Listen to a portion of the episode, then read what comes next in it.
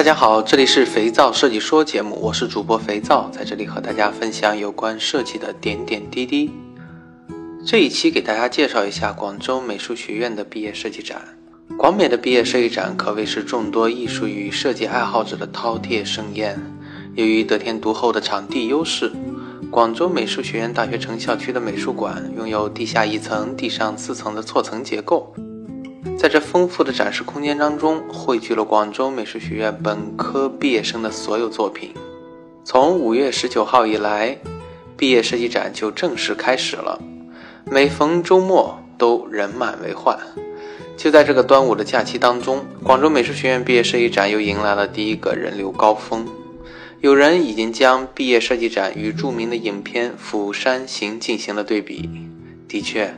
每年的毕业设计展都迎来了巨大的人流，由于官方未公布数字，我也没有查到任何确切的统计，暂时无法用数字来说明。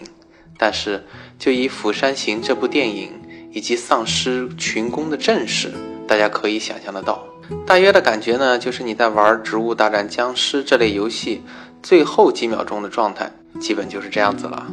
所以呢，在这里提醒大家，尽量避开高峰期来观展。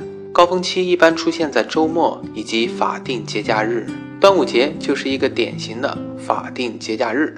那么，毕业设计展从开始到结束历时一个多月。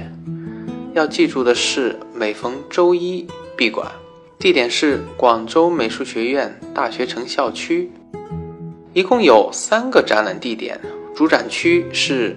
广州美术学院大学城美术馆，另外还有两个分馆，分别是雕塑分馆和影像分馆。雕塑分馆位于大学城的雕塑大院，而影像分馆位于大学城教学区 B 栋一层数字影像实验教学中心。来参观的小伙伴可不要错过了哦！在这里提醒一下大家，一定要文明观展。去年发生的种种不文明的现象已经被广美的同学传得沸沸扬扬，在社交媒体盛行的今天，千万不要小视设计的力量。希望今年也不要再出现类似的事情了。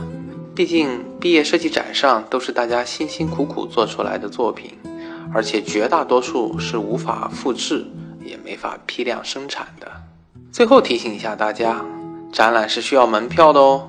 如果你有广美的朋友，特别是毕业生，你可以赶快的联系起来，咨询他们手中有没有招待票。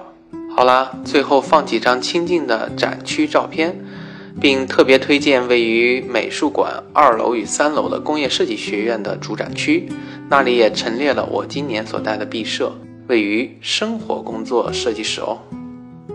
今天的分享就到这里，这里是肥皂设计说节目。我是主播肥皂，在这里和大家分享有关设计的点点滴滴，期待我们下次再见。